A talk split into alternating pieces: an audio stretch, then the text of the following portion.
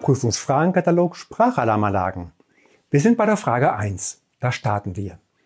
Wir befinden uns im Bereich Schutzziele 1.1.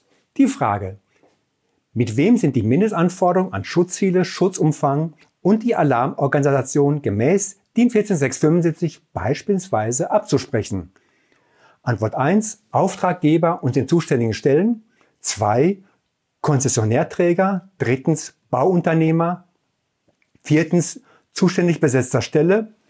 Was ist richtig? Richtig ist die Antwort 1. Mit dem Auftraggeber und den zuständigen Stellen.